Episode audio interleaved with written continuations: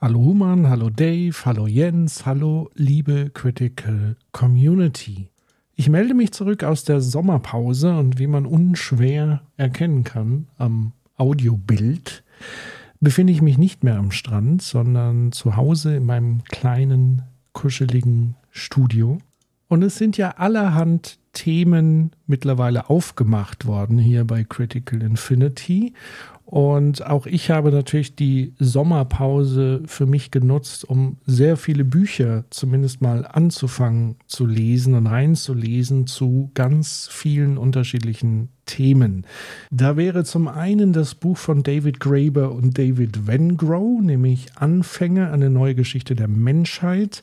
Da ging es ja darum, dass Anthropologen nochmal die Menschheitsgeschichte so ein bisschen korrigieren möchten, weil viele Episteme, also viele grundsätzliche Annahmen, Prämissen letztendlich, auf der wir sehr viel ableiten in Sachen Ökonomie, ähm, soziale Systeme und so weiter, dass wir da eigentlich von falschen Annahmen ausgehen. Also das ist ein sehr interessantes Buch, ähm, wo sicherlich noch sehr viele Anregungen drin stecken. Das war ja auch mit eine Passage, die ich aufgegriffen habe zum Thema John Locke letztendlich.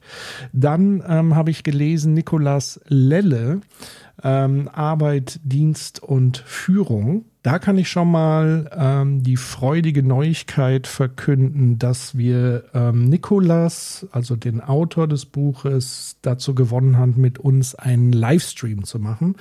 Wir sind gerade dabei, einen Termin zu finden und dann werden wir gemeinsam über das Thema Ideologie der Arbeit sprechen und wie sie heute in der Gegenwart noch vielleicht stattfindet. Und sein Schwerpunktthema war ja auch die NS-Zeit und der Arbeitsbegriff der NS-Zeit. Aber was eben ähm, interessant in seinem Buch war, dass er das als roten Faden gesehen hat, also auch das davor und das danach mit betrachtet hat. Und da freuen wir uns sehr darauf, Nikolas demnächst im Critical Livestream zu Gast zu haben. Ähm, ein Buch, was ich ähm, mit großer Spannung und ähm, großem Interesse gelesen habe und freue mich schon darauf, die Thesen aus diesem Buch gemeinsam mit ihm zu vertiefen. Ähm, in Anschluss zu dieser ganzen John Locke-Thematik habe ich auch noch ein spannendes Buch gefunden von Iris Dermann, nämlich Undienlichkeit. Eine Gewaltgeschichte und politische Philosophie. Iris Dermann, Kulturtheoretikerin, hat sich hier wirklich mal ein Riesenbrett vorgenommen und die gesamte Geschichte der Sklaverei auch aus philosophischen Aspekten und so weiter, aus der politischen Theorie heraus äh, beleuchtet.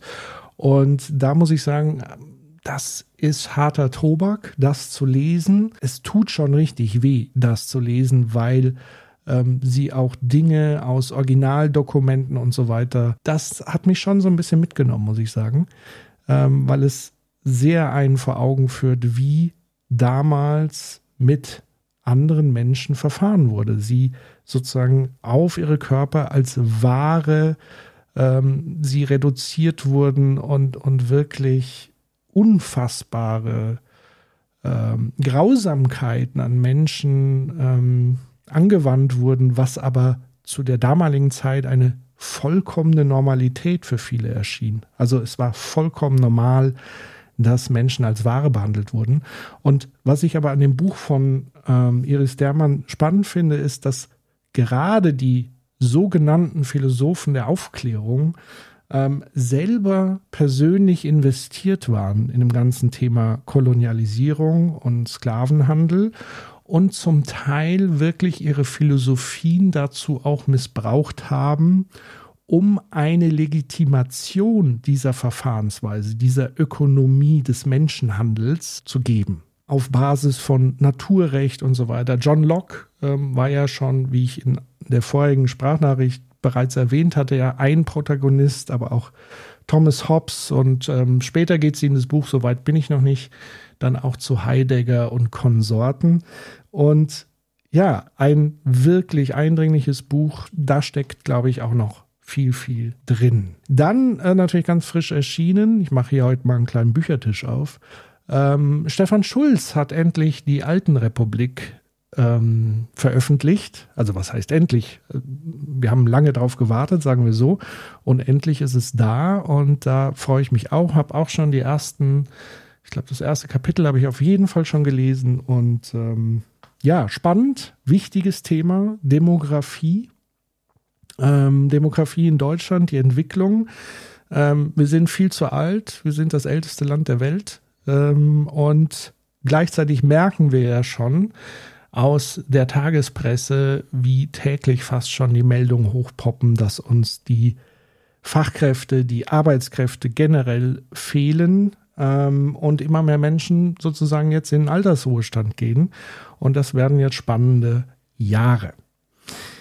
Was ist noch hier passiert? Das Thema Nachhaltigkeit ist ja durch Jens hier jetzt gut repräsentiert worden zu seinem Skit zum Thema Plastik. Und ähm, meine Idee wäre jetzt, dass wir vielleicht Jens öfters mal zum Thema Nachhaltigkeit jetzt hier mit einbeziehen, ähm, weil dieses Thema ist für mich wirklich essentiell geworden. Also wenn ich schon wieder sehe, was jetzt gestern in diesem Entlastungs, sogenannten Entlastungspaket der Bundesregierung, der, ich zitiere, Zukunftskoalition oder hieß sie Fortschrittskoalition äh, mit Freiheitsenergie und Pipapo, ähm, da stand eine kleine Passage drin, die so ein bisschen untergegangen ist, vielleicht oder nebenbei ähm, abgewickelt wurde in der Medienberichterstattung, nämlich dass ja auch der CO2-Preis im nächsten Jahr gedeckelt ist, also stabil bleibt, also nicht wie geplant erhöht wird. Und das ist schon etwas, was mal mindestens für Stirnrunzeln sorgen sollte, auch hinsichtlich ähm, des großen Auftrages der Regierung, die Klimaschutzziele einzuhalten. Und wir erinnern uns an die Dramaturgie, dass bereits die Dinge, die im Wahlkampf versprochen wurden, schon als von der Wissenschaft nicht als ausreichend bewertet wurden, um die Klimaschutzziele einzuhalten. Das, was dann im Koalitionsvertrag steht oder stand, wurde noch kritischer beäugt, dass es noch weniger dazu beiträgt, die Ziele einzuhalten. Und jetzt ähm, passiert so ein bisschen schleichend in der pragmatischen Politik, ähm, dass wir wahrscheinlich da gar nicht mehr sehen, dass diese Ziele auch nur annähernd eingehalten werden. Aber das Schöne an Zielen ist ja, dass sie so in weiter Ferne liegen und man überhaupt nicht überprüfen muss, was man eigentlich dieses Jahr so vorhat und im nächsten Monat so vorhat, sondern man kann das ja schön in die Zukunft und damit in weit entfernte Legislaturperioden schieben und irgendjemand wird den Eimer Gülle schon auslöffeln. Es gibt für mich nur noch ein paar Möglichkeiten, dass man entweder immer noch nicht so weit ist, ähm, die Klimakrise als die größte Bedrohung der Menschheit zu interpretieren. Wer immer noch meint, dass sei ähm, Hysterie und so weiter, ja, dem kann ich leider nicht mehr helfen, ähm, weil es ist ja augenscheinlich. Wir, wir blicken nach draußen, es ist nicht nur furztrocken, wir haben große Missernten, nicht nur in Deutschland. Auf der halben Welt ist die Dürre-Thematik durchgeschlagen und wo Dürre ist, da wird dann irgendwann auch der Wasserfall folgen, weil ich glaube, das Problem ist, dass die Menschen oder die meisten Menschen immer noch nicht verstanden haben, dass wir in einem Ökosystem leben, was auf einem Kreislauf basiert. Also das heißt hier, in diesem geschlossenen System geht Wasser ja nicht verloren. Es wird nur abgesaugt und irgendwo anders kommt es halt in einem Schwall wieder runter. Und das Problem ist eben diese massiven Extreme. Also ich stelle mir den Planeten immer wie so ein pumpendes Herz vor und ich habe so das Gefühl, so langsam fängt das Ding an zu hyperventilieren. Also ich sauge immer mehr Wasser und muss es ja irgendwo, muss es ja wieder runterkommen. Das zusätzliche Problem, was natürlich entsteht, ist diese Aufschaukelung des Systems, weil was bedeutet das, wenn es wochenlang, monatelang nicht regnet? Dann ähm, trocknen die Böden aus, sie verdichten, sie verhärten. Und wenn dann mal so ein Wasserschwall in ein getrocknetes Flussbett zurückkehrt, können wir uns in etwa ausmalen, was für Kräfte dann entstehen, wenn die Wassermassen eben nicht schnell in den Boden zurücksickern können, sondern einfach durch die versiegelte, verdichtete Fläche sich seinen Weg sucht. Wer allein anhand dieser Thematik, und ich spreche jetzt schon gar nicht mehr von super schnell schmelzenden Gletschern und äh, dass der Meeresspiegel jetzt schon mehr gestiegen ist als prognostiziert. Ich spreche nicht von den ganzen Waldbränden, die aufgrund von Trockenheit und Brandstiftung und so weiter aus Vorsatz oder aus Versehen entstehen. Wer das sozusagen nicht sieht oder sehen will, der macht sich meines Erachtens wirklich, wirklich schuldig ähm, für all die folgenden Generationen, die da noch kommen mögen und aber auch schon für die Gegenwart. Also ich glaube, wir haben längst diesen Punkt überschritten, dass wir hier überhaupt noch von Zukunftsszenarien sprechen, sondern der Klima, die Klimakatastrophe ist in der Gegenwart angekommen. Es sterben Menschen. Es sterben vor allen Dingen sehr viele Lebewesen, Tiere und so weiter und so fort. Und ich habe nicht den Eindruck, dass das irgendwo wirklich angekommen ist, sondern es wird nach wie vor in Sonntagsreden oberflächlich ähm, betrachtet. Man zieht keinerlei Konsequenz im Kern des gesellschaftlichen Daseins, so wie ich es mal nennen. Und ich mache das anhand von zwei Dingen fest. Und jetzt versuche ich so die Fäden mal zusammenzuführen, die wir hier aufgemacht haben. Ich glaube, alles, letztendlich diese ganze Thematik hängt an zwei Faktoren. Der eine Faktor ist das Thema Produktion und der zweite Faktor ist das Thema Konsum.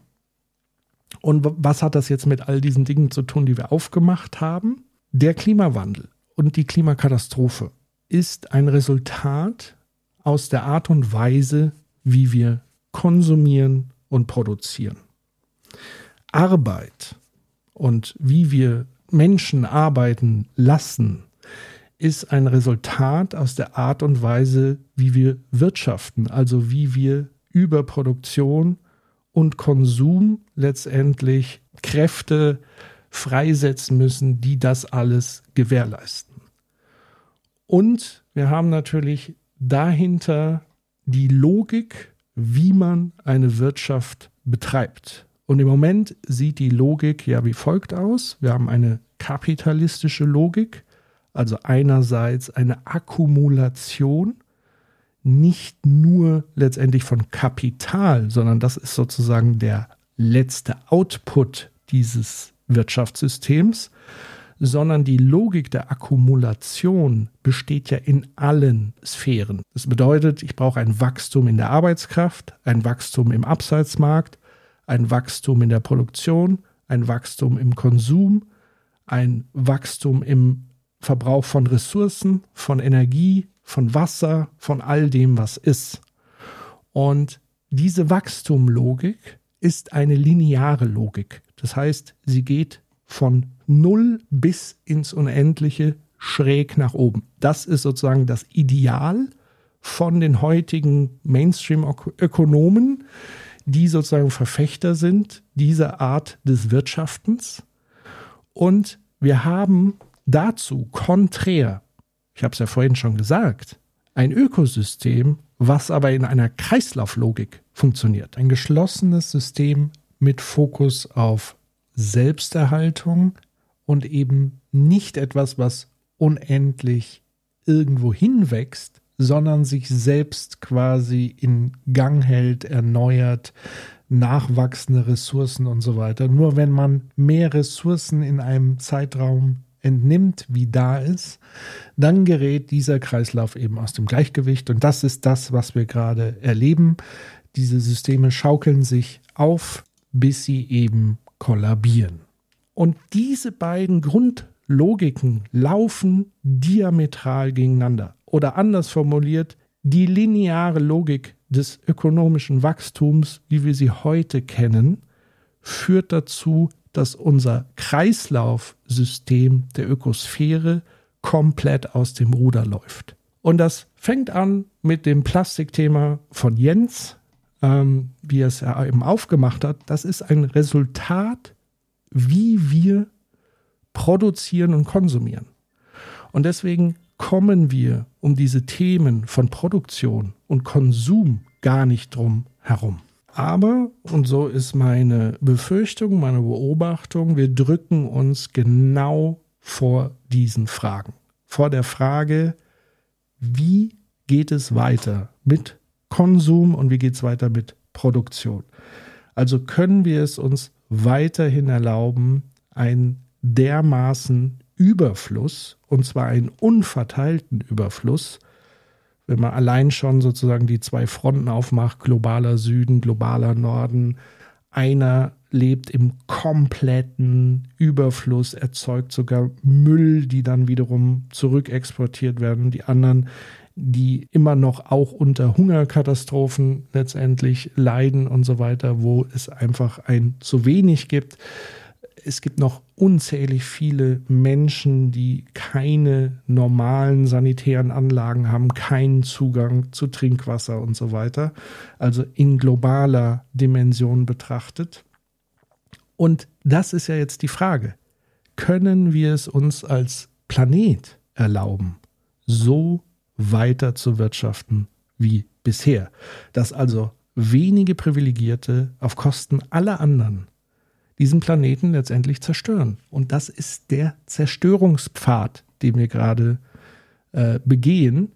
Und ich glaube, das ist bei vielen einfach noch nicht angekommen. Und nein, es hilft nicht, wenn wir das Problem an das Individuum auslagern wollen, wie es ja viele gerne äh, tun würden, zu sagen, ja, verzichte doch mal, ähm, es muss nur jeder so ein bisschen was verzichten.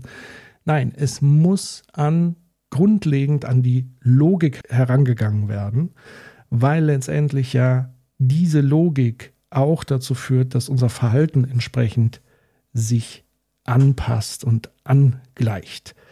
Wenn wir das nicht selbst tun, politisch, also konzeptionell angehen und uns neue Dinge überlegen, wird das die Umwelt und die Natur für uns erledigen. Das heißt, wir werden so oder so, auch ohne einen Herrn Putin, in Zukunft eine Verknappung erhalten von mindestens mal ähm, Lebensmitteln und so weiter und so fort. Aufgrund der anhaltenden Klimakatastrophen, wir werden eine explodierende Schadensbilanz erhalten durch Unwetter etc. pp. Wir werden Hitze, äh, Tote und so weiter und so fort haben. Also ja, man kann sagen, das ist apokalyptische Hysterie. Für mich ist es zumindest in meiner Realität, denke ich, schon angekommen, wenn man eben die Dinge beobachtet weltweit und sie entsprechend auch einzuordnen weiß. Das heißt, ich würde mich freuen, jetzt sozusagen im Herbst, im, viele erwarten ja einen heißen Herbst, diese großen Themenblöcke weiter zu beackern, tiefer reinzugehen. Ähm, und zwar, das bedeutet, wir haben das ganze Thema Arbeit und Arbeitskraft, weil auch hier ist ja die große Frage, für was arbeiten die Menschen eigentlich noch? Ähm, was ist eigentlich wichtig? Ähm, wofür machen wir das? Machen wir das für ein paar wenige, die sich auf Kosten anderer letztendlich äh, bereichern können und die ihr eigenes bestehendes Vermögen mehren und vererben können? damit dann auch äh, unmittelbar zusammenhängt das ganze Thema der äh, sozialen Ungerechtigkeit oder der äh, ungleichen Verteilung von Vermögen, Ressourcen, Zugang, Teilhabe etc. Auch das ist ja ein Thema, was uns immer wieder umtreibt. Dann ist die nächste große Thematik nach wie vor das Thema Nachhaltigkeit aus meiner Sicht, weil dieses Thema ist noch nicht in aller Breite, glaube ich, auch bei vielen angekommen. Wenn wir an Nachhaltigkeit denken, sprechen die allermeisten von Dekarbonisierung und CO2. Aber das ist ja nur ein Bruchteil dessen, was an komplexen Themen unter Nachhaltigkeit verstanden wird. Also für mich ist Nachhaltigkeit ein fundamentales anderes Wirtschaften, nämlich hinein in die Kreislauflogik zu gehen. Und in dieser Kreislauflogik stecken eben noch andere Sachen, wie zum Beispiel das ganze Thema Plastikmüll, was Jens äh, sehr gut aufbereitet hat. Wir bleiben also jetzt beim Thema Umwelt und Nachhaltigkeit, denn wir haben während meines Urlaubes auch einen Hörerkommentar erhalten, der zu dieser Thematik ebenfalls sehr gut passt, nämlich einerseits zu unserer derzeitigen Art zu wirtschaften im Verhältnis zu dem, was gerade umweltmäßig passiert.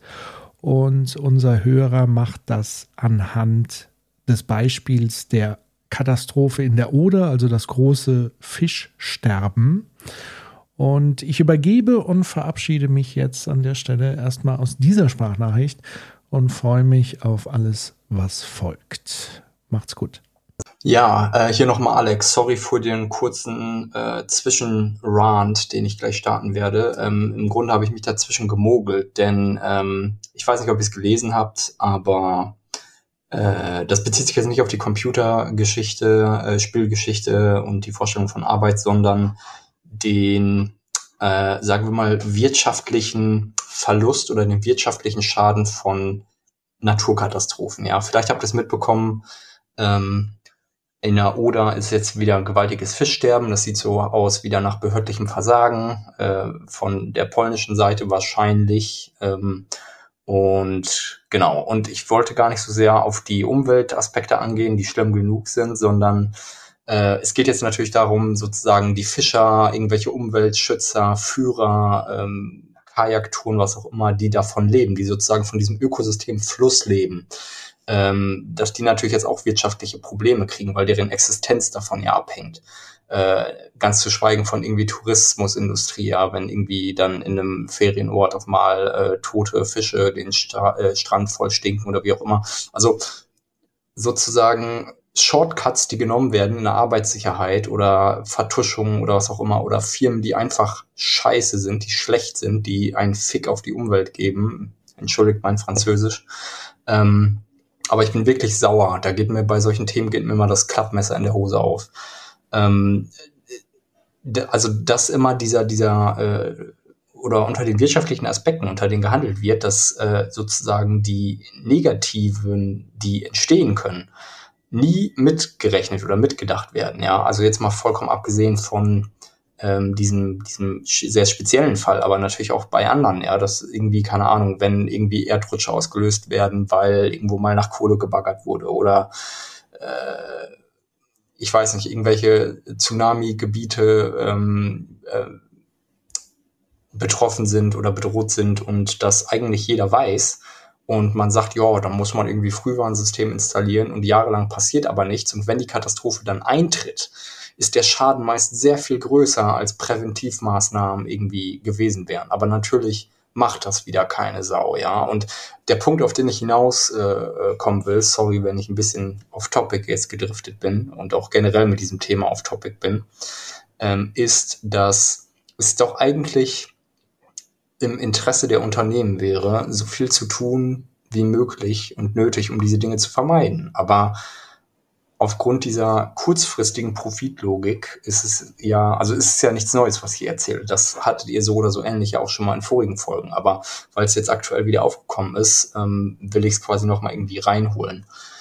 Ähm, dass diese, diese kurzfristige Profitlogik letzten Endes wieder mehr schadet, wenn eben solche Dinge nicht mit beachtet werden oder ja, den Leuten das egal ist, was für Auswirkungen äh, es haben kann, wenn sie mal abfacken oder was ihre Produkte oder, oder Service, Dienstleistungen tagtäglich an Mehrkosten für andere Menschen vielleicht verursachen, ja. Und also die sind, wenn man das quasi irgendwie volkswirtschaftlich aufsummieren müsste oder würde, was da äh, Also habe ich jetzt nicht gemacht, äh, hat vielleicht irgendjemand anderes Schlaues schon gemacht. Ähm, und es will mir einfach nicht in den Kopf hinein, warum wir da nicht lernen, warum es da nicht äh, ja, uns, uns irgendwie besser möglich ist, auch international zusammenzuarbeiten, denn dieses Frühwarnsystem, was ähm, ja eigentlich eingerichtet worden ist, hat ja scheinbar nicht funktioniert. Und äh, ähnliches haben wir ja auch schon bei anderen Katastrophen sehen können, beispielsweise mit den Überflutungen ähm, äh, im Tal bei uns in Deutschland oder auch ähm, ich weiß nicht, andere Katastrophen, die vielleicht in anderen Teilen der Welt stattfinden, ja. Und dieser, dieser wirtschaftliche Schaden, der dann nachher auch da dran hängt, der wird oftmals gar nicht mitgedacht und bedacht. Und hinterher, ähm, ja, muss dann halt wieder meistens die Regierung einspringen. Und das sollte jetzt auch der Fall sein, aber ich habe das Gefühl, das wird eben nicht passieren. Also Fischer, deren Existenz bedroht ist, werden nicht ein, äh, werden nicht Geld bekommen. Irgendwelche Tourismusverbände, Umweltverbände, wer auch immer, werden nicht unterstützt. Ja, und das ist, glaube ich, das größte Problem. Was Ähnliches sehen wir auch gerade in der Musik- und Kulturbranche, ähm, wo sich jetzt alles aufstaut und wo auch Existenzen schon dran kaputt gegangen sind. Und diese fehlenden Einnahmen, auch Steuereinnahmen und so weiter, die werden immer nicht mitgedacht. Ja, das kurz dazu. Ich wollte kurz auf das Thema eingehen.